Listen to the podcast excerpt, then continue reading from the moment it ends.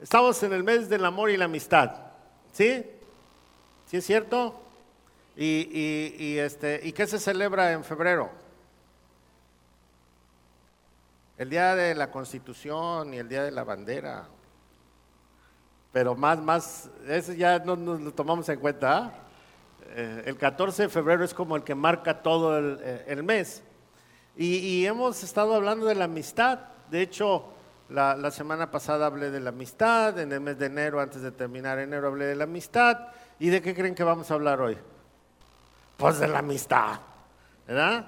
Entonces vamos a hablar, pero hoy vamos a hablar de una amistad desafiante, ¿eh? Una amistad desafiante. Y cuando hablamos de una amistad desafiante, eh, pues estamos hablando de, de, de la expectativa de cómo poder ser un gran amigo. Vimos que el que quiere tener amigos debe ser amigos, ¿verdad? Vimos también en otras ocasiones que la amistad no es algo que se espera, sino es algo que se da. Y yo me puedo desilusionar de mucha gente, pero pues el asunto está en que yo soy el que da y yo soy el que, el que decide. Y entonces pues la amistad debe de ser algo que no, no debe de tener expectativa de regreso, solamente de ida. Y entonces me siento menos frustrado, me siento menos enojado, me siento más este, libre, ¿verdad? Y, y puedo dar mi amistad a todo el mundo con, sin expectativa.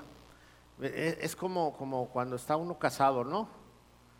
Cuando está uno casado, bueno, eso fue el tema del viernes en la noche, pero cuando está uno casado, ¿sabe cuáles son las frustraciones más grandes? De que ya sea el esposo o la esposa tienen expectativas de recibir. Y si no reciben lo que ellos pensaban en su expectativa de matrimonio, pues entonces ya dicen, no, esto no funciona. Pero pocas veces está la expectativa de dar, dar todo sin esperar nada de regreso Ah, no, así que chiste, dicen luego, luego. No, no, no, no. Si yo doy, me tienen que dar. No, no. Ese no es amor. Ese es conveniencia. Es negociación. ¿Verdad? Pero el que da, da y ya se olvida de todo lo demás. Ok, pero vamos a hablar de una amistad desafiante. ¿Sale? ¿Usted es un, un buen compa, un buen amigo, una buena amiga? ¿Desafía cualquier cosa por la amistad? A veces sí, a veces no. Híjole. Vamos a ver una historia que está ahí en, Marcos capítulo 2. Hace muchos años que no predico de este pasaje y, en esta ocasión pude ver algunas cosas muy importantes, muy importantes que están en el pasaje. Es Marcos capítulo 2, verso 1 en adelante. Es, es la historia de un, de un unos cuates que llevaban a un paralítico. ¿Verdad? Sí, sí conocen la historia. Bueno, vamos a leerla. Dice así la, la, escritura. Acuérdense que tengo la nueva traducción viviente. Dice, cuando Jesús regresó a Capernaum, varios días después, enseguida corrió la voz de que había vuelto a casa. Y pronto la casa donde se hospedaba estaba tan llena de visitas que no había lugar ni siquiera frente a la puerta. Mientras él les predicaba la palabra de Dios, llegaron cuatro hombres cargando a un paralítico en una camilla. Como no podían llevarlo hasta Jesús debido a la multitud, abrieron un agujero en el techo encima de donde estaba Jesús. Luego bajaron al hombre en la camilla justo delante de Jesús y al ver la fe de ellos, Jesús le dijo al paralítico, Hijo mío, tus pecados son perdonados. Algunos de los maestros de la ley religiosa que estaban allí sentados pensaron, ¿qué es lo que dice? Es una blasfemia. Solo Dios puede perdonar pecados. En ese mismo instante Jesús supo lo que pensaban, así que les preguntó, ¿por qué cuestionan eso en su corazón? ¿Qué es más fácil decir al paralítico, tus pecados son perdonados? O ponte de pie, toma tu camilla y camina. Así que les demostraré que el Hijo del Hombre tiene autoridad en la tierra para perdonar pecados. Entonces Jesús miró al paralítico y le dijo, ponte de pie, toma tu camilla y vete a tu casa. Y el hombre se levantó de un salto, tomó su camilla y salió caminando entre los espectadores que habían quedado atónitos. Todos estaban asombrados y alababan a Dios, exclamando, jamás hemos visto algo así. Una bonita historia, ¿no? Es una historia que, encierra muchas cosas y muchos personajes. ¿Qué, personajes encontramos aquí? Por ejemplo, los cuatro, que no sabemos sus nombres, pero son cuatro compas, cuatro amigos, ¿o no? El que fue sanado, ¿cómo se llama? Pues tampoco sabemos cómo se llama. Había ahí una casa, no dice qué casa era, pero nosotros sí sabemos, si usted lee la escritura, era la casa de María, Lázaro y de Marta porque cuando Jesús llegaba a Capernaum, ese era su, lugar favorito, eran sus compas los que lo hospedaban y siempre estaban ahí, ¿no? Seguido hizo banquetes ahí, la historia nos habla varias veces de que Jesús estaba ahí. Ok, y luego tenemos en primera fila a los maestros de la ley religiosa. ¿Conoce ese tipo de personas que ven todo y dicen, oh, está en pecado, está haciendo mal? Oh, no, no, no, eso no debe de ser así. Ah, no, no, no, no, mira este muchacho, ah, mira esta muchacha. Y hay que trae gorra, que no trae gorra, que trae zapatos, que no trae zapatos. Todo, todo tienen el dedo encima de la gente, ¿no? Esos son los de la ley religiosa.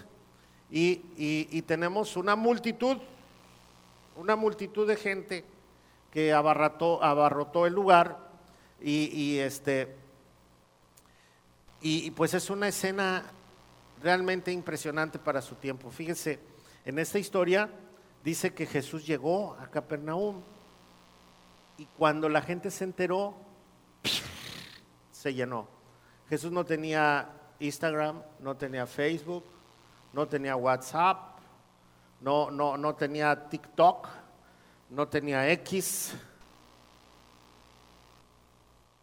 Y toda la gente llegó no hizo propaganda, no puso pósters por donde quiera venga por su milagro, nada de eso, ¿no? O sea, es algo espectacular, ¿sabe por qué? Porque donde está Jesús hay bendición. Y uno quiere estar donde está Dios, donde está realmente Jesús. Y, entonces hubo, hubo, una gran expectativa, se empezaron a pasar la voz, se empezaron a hablar todos y empezó a llegar la gente y se llenó, wow, no era una casa pequeña realmente porque el contexto dice que ahí vivía Marta, María y Lázaro.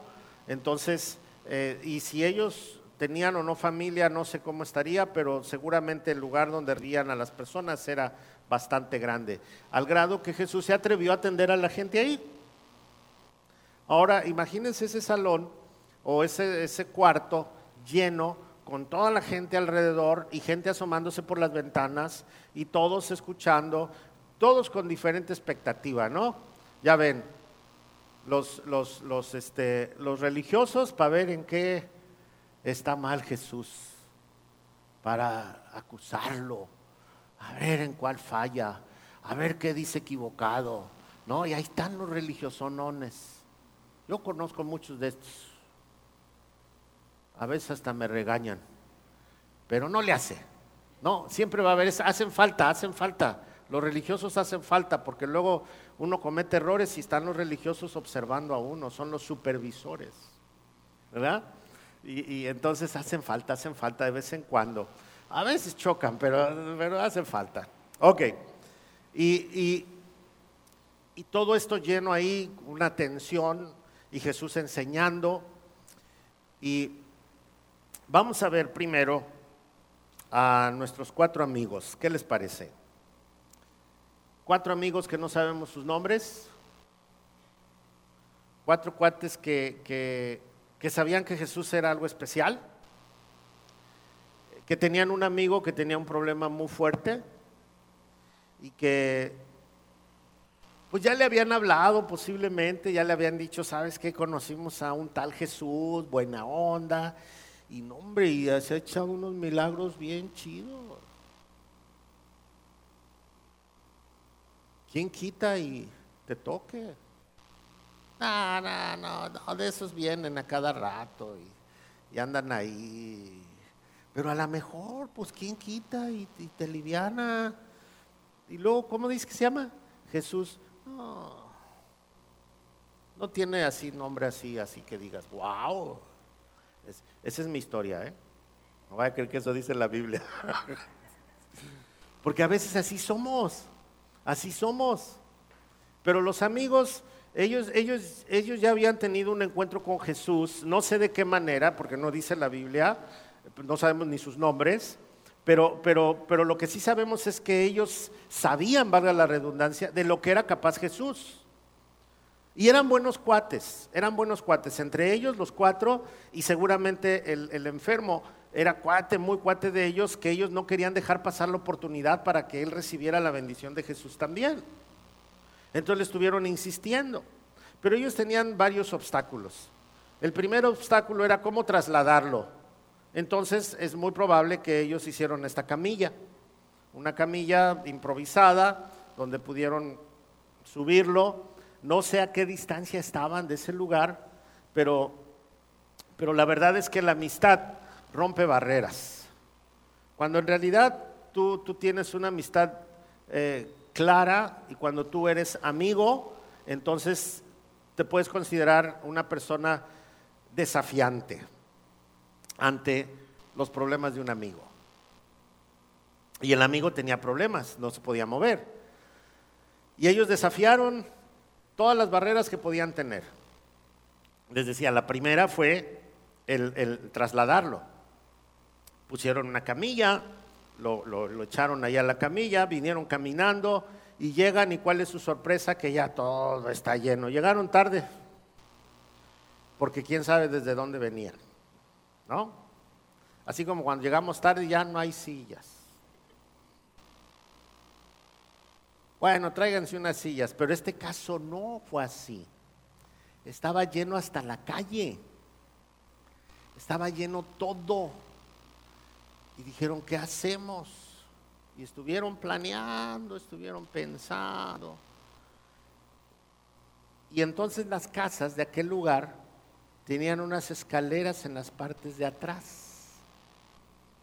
Porque normalmente en, en Palestina cuando, cuando hace mucho calor y, de repente se junta la humedad del, mar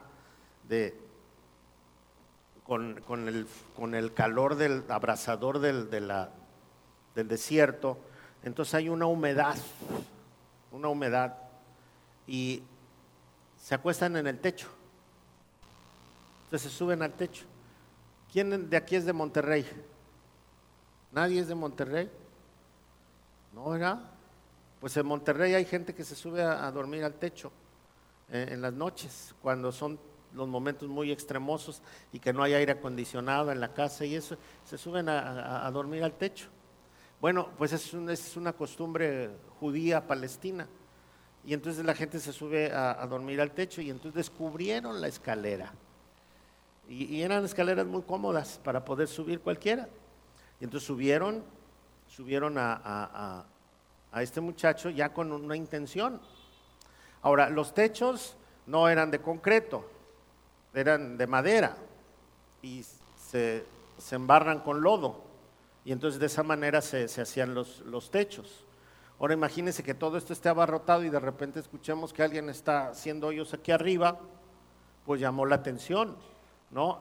Yo estoy pensando, que eran así como, como unas tres, cuatro tablas largas y le encontraron, traían algo con qué levantarlas o buscaron con qué levantarlas y lo que hicieron fue destapar el techo. Destapar el techo. Y sorpresa, todos callados, todos así, sacados de onda, hubo un silencio y ándale, ahí viene la camilla. Consiguieron cuerdas consiguieron herramientas para romper el techo. O sea, e, esto es todo un desafío. Sea, cuando nosotros leemos, sí leemos, y cuando nos enseñan a los niños en la escuela dominical, ay, sí, las cuerditas y todo, pero fue un rollo, ¿eh? Yo no sé cuánto tiempo estuvieron ahí planeando, viendo todos los obstáculos, yendo a conseguir las cuerdas, yendo a conseguir los martillos, yendo a conseguir todo lo que se necesitaba. Al final, ellos fueron rompiendo todas barreras. ¿Sabe por qué? Porque tenían fe. Porque ellos creían que Dios era efectivo en la vida de cualquier persona. Cuando, cuando, cuando nosotros eh, pensamos en alguien y pensamos en la salvación de esas personas, tenemos que estar seguros de la salvación de nosotros. ¿Sabe por qué? Porque si usted no ha experimentado la bendición de la salvación de Dios, va a ser muy difícil que usted la proyecte. Y va a ser muy difícil que usted tenga una fe desafiante. Estos cuates hicieron todo esto porque ellos estaban seguros que la solución estaba con Jesús. Y, ellos sabían que su amigo necesitaba a Jesús. Yo le doy gracias a Dios por las personas que nos compartieron de Cristo. Porque si no hubiese habido, si no hubiese habido alguien de, que desafió cualquier situación y nos hubiera hablado de Cristo, entonces nosotros no hubiéramos experimentado la salvación de Dios. Y se rompen barreras. Siempre va a haber barreras para poder compartir con alguien. Fíjese, yo, yo cuando me convertí, eh, pues andaba en la pachanga. Me, me, me gustaba pistear. Bueno, eso ya lo saben, ¿verdad? Pero me acuerdo esa noche subí al lobby, a, la, este, a la recepción, y estaba mi amigo, el que me habló de Cristo. Y me dijo, oye, ¿tú, tú traes muchas broncas, ¿verdad? No, yo soy perfecto. Ay, traes muchas broncas, tomas mucho, me dijo. ¿Se me nota? Pues con esa cara, ¿quién no? Porque cierto, muchos tienen cara de borrachos y no toman, ¿verdad? Están desperdiciando la cara. Pero no, bueno, quién sabe cómo me vería que me vio, me dijo, tú pisteas mucho, ¿verdad? Le digo, pues sí, tienes muchas broncas. Pues no tantas. Me dijo, sí, ya te, he visto muy intranquilo y veo que tomas mucho y seguro tienes problemas. Pues sí, le digo, sí, hay con unas bronquillas con mi esposa, pero paz. Te invito, me dijo, el martes vamos a tener una reunión de matrimonios. Ven, ven. Entonces vine a, la reunión, le acepté la invitación, le dije a mi chaparrita y dijo, pues vamos a ver qué tienen esos locos, ¿no? Y, llegamos aquí, a Pi, y había como cuatro o cinco matrimonios nada más, y, este, y todos más o menos de nuestra edad. Por cierto, a la otra semana era el Día del Papá, fue en junio, y a la otra semana era el día del papá y venimos a la reunión de matrimonios y yo fui el papá más joven de ese grupo de matrimonios por meses con otro hermano. Y este, pero ese, ese, ese martes que vine, eh, también un, matrimonio cumplía años, hubo convivio, un pequeño convivio ahí, y el pastor me habló de Cristo. Y ese día se cambió mi vida tuve un, arrepentimiento y, y pensé no jugar con esto. Al otro día cuando llegué a mi trabajo, eh, mm, yo llegaba primero a hacer el café, a tomar café, el otro día les di la receta del café, y ya como eso de las diez y media que se, había, se abría el el oyster Bar, entonces ya cuando veían que iba yo cruzando la alberca, entonces el cantinero sacaba su, echaba su tequilita y destapaba una cerveza y me la ponía. Buenos días, buenos días. Ya, seguir trabajando. ¿No? Y, y ese día llegué y papá. Digo, no, ahora no quiero. ¿Estás enfermo? Era al revés, ¿no? Ya estaba bien. El otro me lo tomaba porque estaba enfermo pero ahora porque estaba bien, ya no me lo iba a tomar. dije, no, no, no quiero. Al rato pues, no, hoy no, no voy a tomar. Y le dice, si está mal este cuate, está malo, está enfermo. Todo el día no tomé. Hasta me sentía raro. Y nadie me dijo nada, o sea, nadie me dijo, ya tienes a Cristo en tu corazón, ya no vas a pistear, ya no vas... No, no, no, no, no.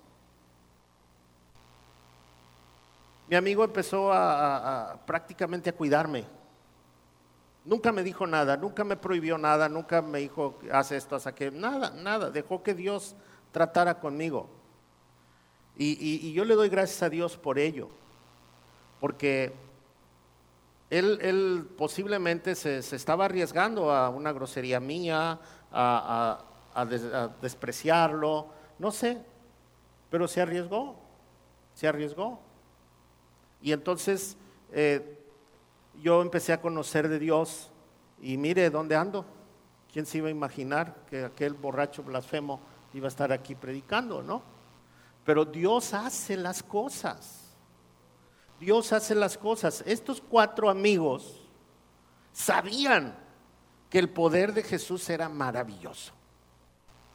Y una vez que tú sabes que el poder de Dios es maravilloso y que puede transformar la vida de cualquier persona, entonces tú tienes necesidad de compartir con otros. Y estos cuatro amigos querían compartir con este que a lo mejor tenía sus dudas, que tenía sus problemas y rompieron todas las barreras que se pudieron encontrar en el camino. ¿Sabe? Una amistad desafiante rompe barreras. No le interesa el qué dirán. No le interesan muchas cosas. Lo que le interesa es la salvación del amigo. Lo que le interesa es que tenga un encuentro real con Dios lo que le interesa es que su manera de vivir cambie. Yo creo que todos tenemos gente a nuestro alrededor que desearíamos que cambiaran y están paralíticos y no precisamente físicamente, sino paralíticos porque no avanzan, porque su vida está destrozada, porque su matrimonio se está deshaciendo, porque los hijos ya andan mal. Bueno, hay tantas cosas a nuestro alrededor y nosotros debemos de tener eh, desafíos ante la gente que está a nuestro alrededor. Piensa en alguien, piensa en alguien que necesita del Señor, que está a su alrededor. Y piense usted también cómo, cómo está viviendo la fe, porque eso es muy importante. Ok, esa es la primera parte. Tenemos estos cuates que desafiaron todos los obstáculos físicos que se habían encontrado. Ok, la otra, aunque no es en el orden, cuando nosotros nos acercamos a Dios, debemos acercarnos con expectativas muy grandes, muy grandes. Saber que Dios va a hacer algo que, que va a desafiar todos nuestros sentidos, toda nuestra manera de pensar y, y que Dios se va a glorificar sobre todo. Yo no sé cómo venga usted a la iglesia, cada domingo, cada miércoles o cada día que tenemos algo. Yo no sé con qué corazón venga. A lo mejor viene con un corazón así de, ah, pues hay que ir. Porque si no, luego el pastor nos regaña desde el púlpito y luego dice que llegamos tarde, hay que ir, vamos temprano, echamos un cafecito en el camino. No sé cómo venga usted. Hay otros que dicen, pues vamos, así crecimos, así es el asunto. Pero hay otros que dicen, yo quiero escuchar a Dios. Yo quiero ver qué tiene Dios para mí. Y entonces hay expectantes. Fíjese, cuando nosotros venimos a, Dios con una expectativa grande, seguramente Dios nos va a mostrar algo grande. ¿Sí? Estos cuates tenían una gran expectativa. Tienen una gran expectativa porque sabían que Dios iba a hacer no solamente con el muchacho que llevaban el amigo, sino con ellos mismos Dios iba a hacer algo. Y si hacía algo con el muchacho y hacía algo con ellos, pues iba a hacer algo con toda la gente que estaba a su alrededor. ¿O no? Acuérdense que allí había dos grupos. ¿Cuál era el primer grupo? El de los religiosos. Mira, estos ya rompieron el techo, ¿cuánto les va a costar? A ver si nos sale Lázaro con su carabina 30-30 y me los corre a balazos. No, no había balas, lo bueno es lo bueno. ¿no? Entonces, eh, y, los religiosos estaban enojados. ¿Qué, ¿Qué, onda vino a romper el orden del culto? ¿No? ¿Sí? Así no se hace. y estaban poniendo todos, todos eh, las críticas que pudiese haber. Y el otro grupo es el grupo que yo le llamo de los OU. Y de esos hay muchos en la iglesia, OU. ¿No sabe por qué? Porque, oh, uh. ¿Sí conoces de esos? ¿O no? Pensaba que era una línea de camiones, ¿verdad? Los OU, no, son los que está uno predicando y le hacen, oh, uh, cuando empiezan en el vecino, ahí va para ti, son los OU. Todo ese grupo que estaba ahí, que de los OU, estaban también sacados de onda viendo cómo estos cuates rompían el techo y bajaban a este cuate, pero, pero ellos tenían una gran expectativa si, si, tú no tienes una gran expectativa de lo que va a ser Dios, te vas a quedar a medias en tus ideas. Si yo voy a estudiar, en el caso de los que van a estudiar, tiene una expectativa de tener un encuentro más profundo con Dios, vas a aprovechar todo el tiempo que estudies. Si, si, vienes al servicio con una expectativa de que Dios te va a hablar, Dios te va a hablar porque tiene un mensaje para ti.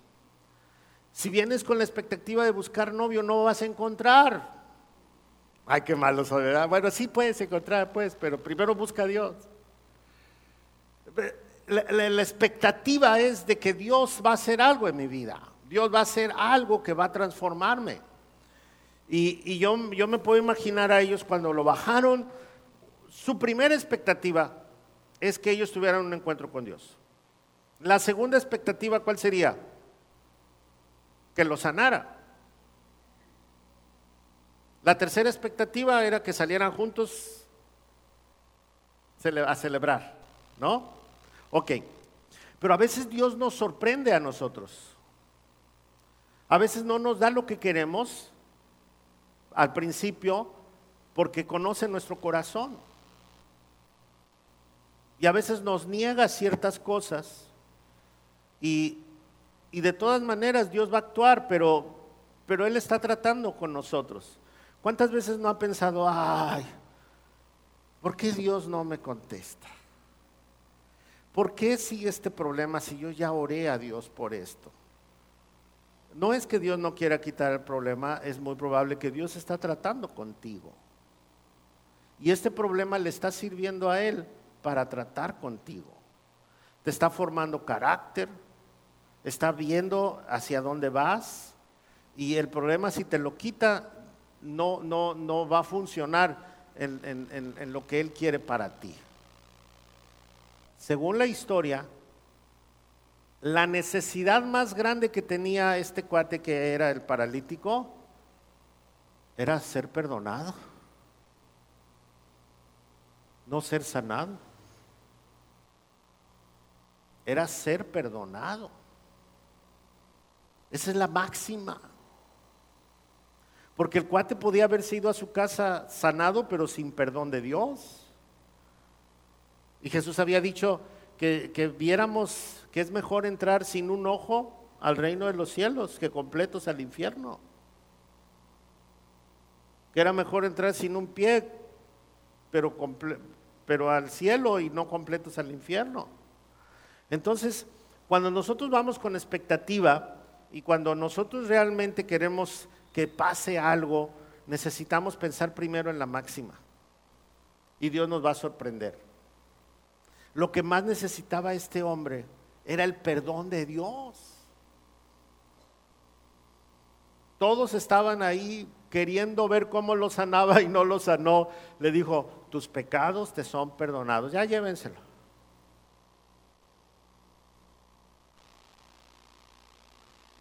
Créeme, ¿Cuál es tu necesidad más grande? ¿Cuál es mi necesidad más grande? ¿Tener un carro? ¿Tener una casa bonita? ¿Tener ropa de marca?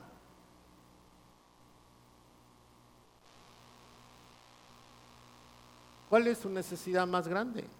Cuando hablamos de eternidad, la necesidad más grande es el perdón.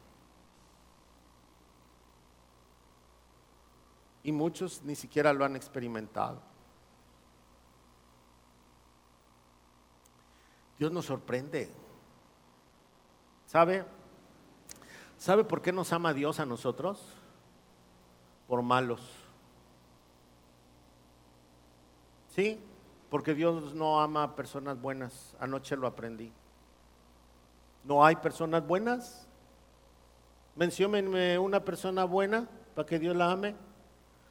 Cuando Jesús llegó a la tierra vio que no había nadie bueno. Dijo, bueno, pues vamos a amar a estos pobres pecadores. ¿O no? El médico también necesita quien lo cure. Jesús sabía esto y, Jesús sabe esto de nosotros. Él no viene a preguntarnos cómo me porto, qué es lo que hago, hacia dónde voy. No, Él no. Él tiene la máxima para usted y la máxima para mí. Es el perdón. Porque si no hay perdón, todo lo demás está perdido. Así que cuando, cuando estoy hablando de la amistad y cuando logro romper todas las barreras que pueda haber a mi alrededor, para que aquella persona, aquel amigo, aquel familiar, aquella persona que necesita de Dios, que somos todos, yo debo de ir con una expectativa mayor a la necesidad de mi amigo o de mi amiga. Y esa expectativa mayor es el perdón. Es el perdón. Mire, donde no hay perdón, donde cuando yo no experimento el perdón, yo sigo en una vida vana. Me burlo del perdón. Pero cuando me sé perdonado y sé que, que mi, mi, mi eternidad estaba en juego, pues entonces vivo agradecido. Este hombre a lo mejor, una vez sano, se va al cotorreo otra vez. Yo he visto mucha gente así. Pero perdonado, no todos salen así. Amén.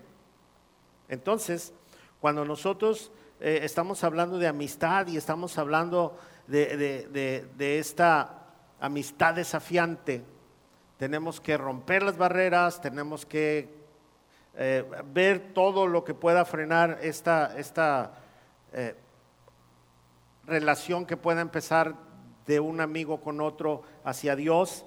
Entonces a lo mejor me va a tocar romper muchos techos, me va a, tocar escuchar muchas críticas, me va a tocar este, invertir dinero a veces, me, va a tocar eh, recibir insultos, pero al final lo que me interesa es la eternidad de, de a quien yo le estoy acercando a Cristo. ¿O no? Así que el buen amigo rompe barreras, trae a las personas a Cristo con gran expectativa. Siempre va a haber religiosos, siempre va a haber religiosos. Y los religiosos siempre te van a criticar. Y siempre te van a decir que estás mal. Y siempre van a tener un frijolito negro en los colorados y van a tener un arrocito negro en el blanco. Pero ¿sabes qué? El religioso es igual de pecador que tú y que yo. ¿O no? Por eso a quien debemos escuchar es a Dios, a Jesús. Amén. Y los, y los, que, los que son OU. Déjalos que sigan siendo OU, por lo menos le ponen sal a la sopa. ¿Verdad? Nunca cambian, pero siempre tienen un oh. Uh. y nunca cambian. Siguen viniendo. Bueno, son parte del show. Ahora,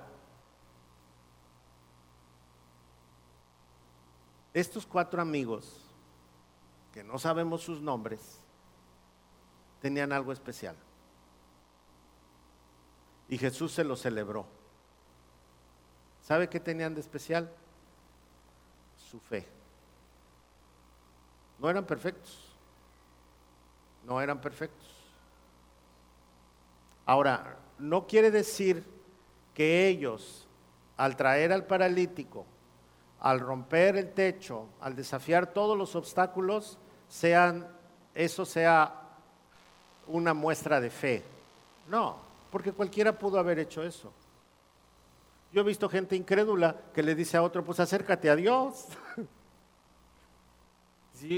yo te digo que te acerques a Dios porque yo he visto que mucha gente cambia. Y luego uno les dice, ¿y tú por qué no? No, yo es que yo no quiero cambiar, pero si tú quieres cambiar, acércate a Dios. ¿O no? Por cosas desafiantes cualquiera las puede hacer. ¿O no? ¿Verdad que sí?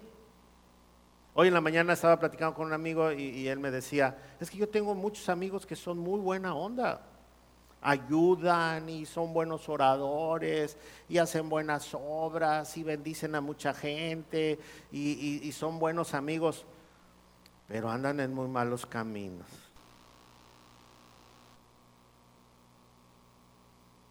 Porque las buenas obras cualquiera las puede hacer, ¿o no? Pero algo celebró Jesús de ellos. No las obras de ellos, sino que dijo, por la fe de ellos. Por la fe de ellos. Mire, vamos, vamos, a, vamos a leer el pasaje. Dice, verso 5, dice, al ver la fe de ellos, Jesús le dijo al paralítico, Hijo mío, tus pecados son perdonados. No dice la escritura que al ver las obras de ellos, Jesús dijo, tus pecados son perdonados. No dice así, ¿verdad? Al ver las obras de ellos, ¿sí dice así? No. Dice, al ver la fe de ellos, si ya todo era desafiante, todo el relajo que habían hecho, y todo el polvadero y todo lo sucio que había ya era desafiante, Jesús celebra algo muy especial, la fe de ellos. La fe, eso es algo muy importante. La fe no es perfección, ¿eh? La fe no es perfección. La fe es convicción. ¿Quiere ver a alguien con fe? Ve a un niño. Un niño de un año, párelo aquí, y si ve a su papá enfrente, él se avienta. No sabe si lo va a cargar, si no lo va a cargar, si se va a caer, si no se... El niño se avienta. Porque en su convicción sabe que es su papá y que lo va a agarrar. La fe es eso. Saber que Dios va a hacer algo y saber que Dios está tratando conmigo. La fe es no sentirme más que los demás, la fe es saber que, tengo un problema, saber que soy débil, saber que no puedo caminar más, pero saber que Dios tiene algo para mí. Nunca confunda la fe con perfección. No hay fe perfecta. No hay fe perfecta. No hay personas perfectas. Un muchachito estaba viniendo a la iglesia y me lo encontré y le dije, ¿qué pasó? ¿No has ido a la iglesia? Pastor, la neta dices que todavía me meto mis... ¿Les digo? No, se vaya a antojar. Bueno, pero... Ando mal, me dice. Pues por eso le digo, por eso no dejes de venir ah, es que me da vergüenza, es que Dios, por eso, si Dios hubiese venido por perfecto, pues se va a otro planeta, ¿o no? Pues quién sabe si te haya hecho un, planeta de perfectos, no creo. Ya estoy aquí desvariando, ¿ah? Pero Dios vino a los pecadores. ¿O a quién vino? Dígale a su vecino, vino por ti,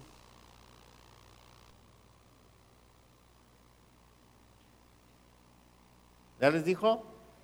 Vino por ti. ¿Por quién vino? Por los pecadores. No vino por gente perfecta.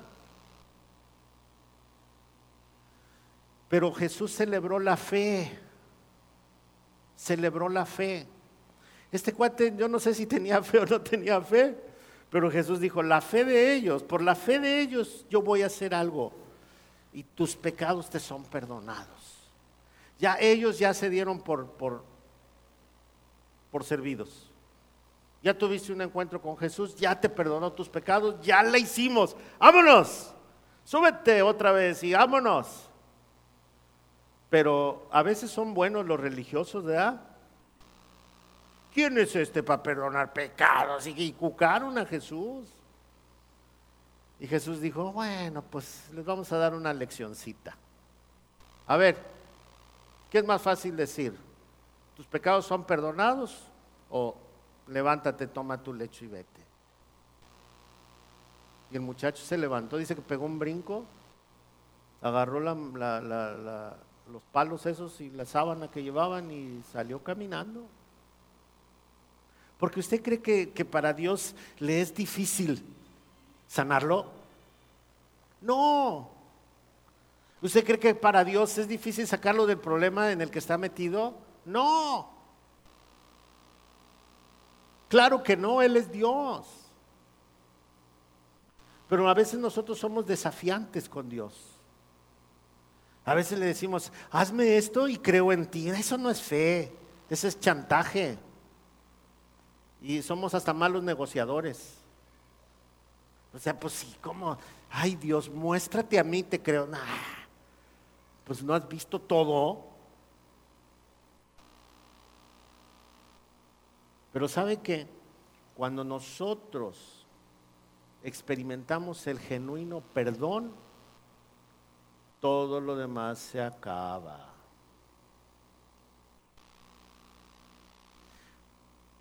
Cuando yo andaba en mis borracheras y en mi trabajo y en mi loquera, la mala era mi esposa, que no me comprendía, que no valoraba mi trabajo y por eso pisteaba y por eso era irresponsable con ella.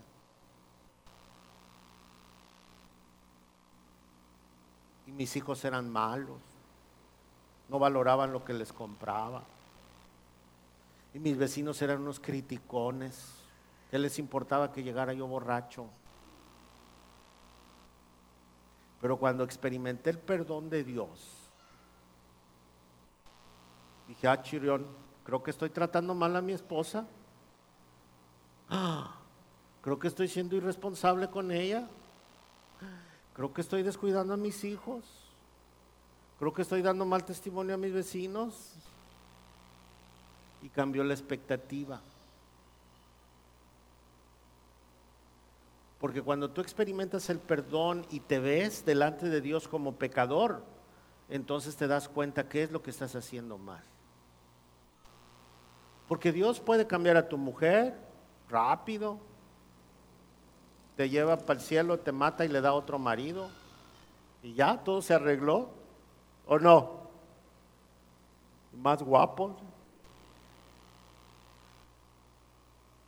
Pero Dios quiere tratar contigo. Dios quiere tratar con tu corazón. Y, y, cuando leemos esta historia, es una historia donde Jesús dice, yo puedo hacer muchísimo más. Pero no hay cosa mejor que tener una experiencia con Él, tener una comunión con Él, poder estar juntos, aprender, caminar, enfrentar los problemas, enfrentar las situaciones porque esos van a formar carácter en mi vida, me van a formar como persona, como buen cristiano, como un hombre de fe, como una persona de fe, que voy a poder compartir con otros y aquellos van a poder venir a los pies de Jesús también, porque no hay cosa mejor que ver a las personas que amamos rendidas a los pies de Jesús. Pregúntate cómo estás tratando a tu hijo, si eres un religioso o, eres un padre amoroso, Pregúntate cómo estás tratando a tu esposa, pregúntate cómo estás tratando a tu marido, pregúntate cómo te estás conduciendo por la vida.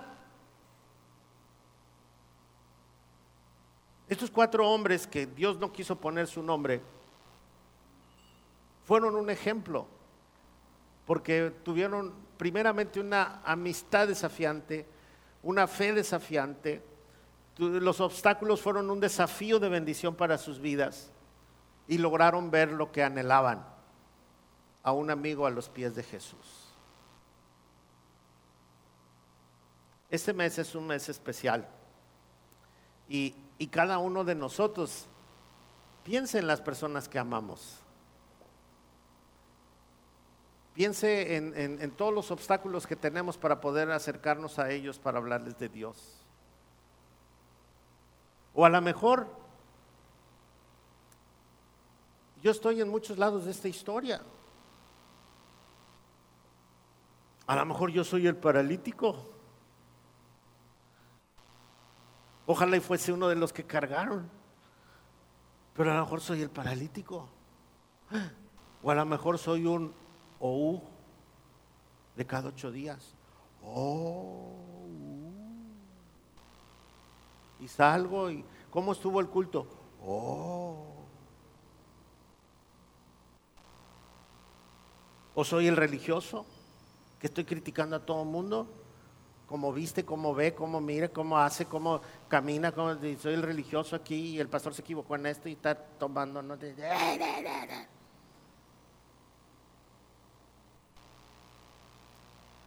Pero en esta historia, al final, Jesús dice, todos estaban asombrados y alababan a Dios, exclamando, Jamás hemos visto algo así. Hermanos, Dios quiere tu corazón. Dios quiere mi corazón. Él puede hacer muchas cosas. Él está listo. A Él le interesa tu salvación. A, Él le interesa tu transformación. Y cuando tu corazón le pertenezca a Cristo, tu vida va a ser desafiante en todos los aspectos. Vas a dejar de buscar cosas vanas y vas a empezar a buscar lo que en realidad vale la pena. No mires a tu alrededor.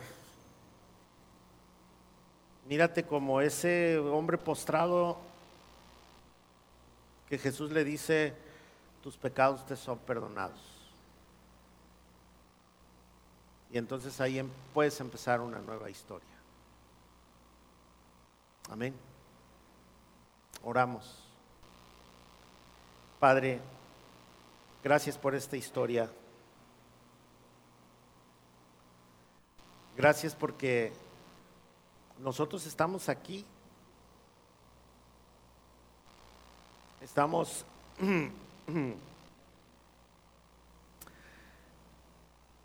a veces en un lado, a veces en otro. A veces somos la gente que está mirando, a veces somos el que está en la camilla, a veces somos los que traemos la camilla, a veces somos los criticones, pero Señor, la verdad es que todos somos pecadores.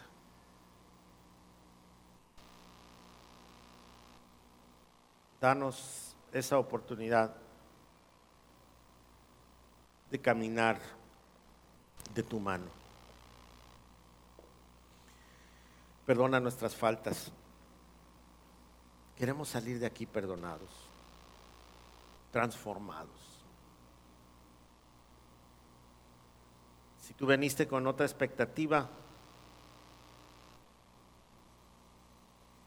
te invito a que cambies a esta. Dios ama a los pecadores y yo soy el primero.